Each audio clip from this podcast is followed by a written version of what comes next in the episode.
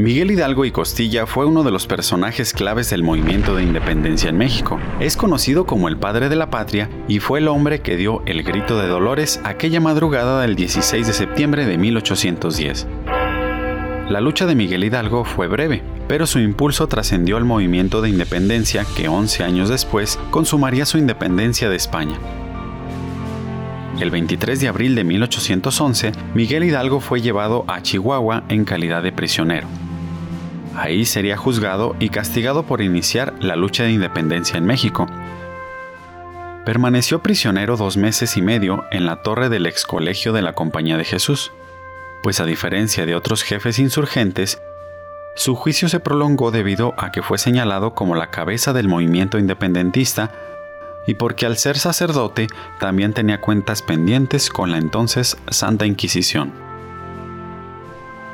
Miguel Hidalgo tuvo dos juicios, uno eclesiástico ante el Tribunal de la Inquisición y posteriormente un juicio militar ante el Tribunal de Chihuahua que lo condenó a muerte.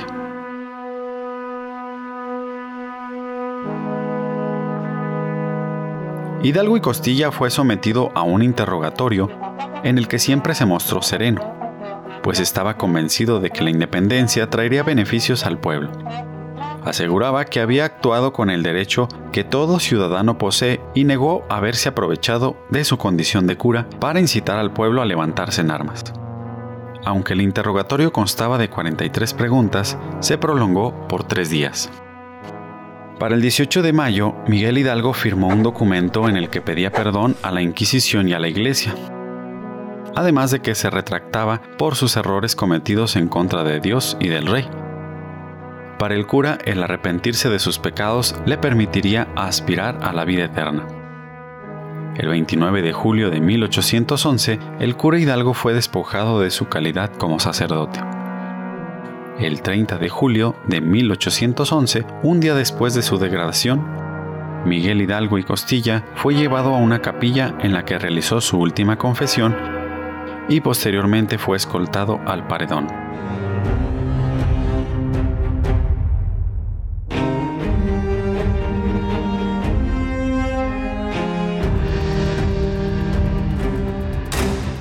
Lo esperaba un pelotón de 12 soldados, bajo las órdenes de Pedro Armendáriz.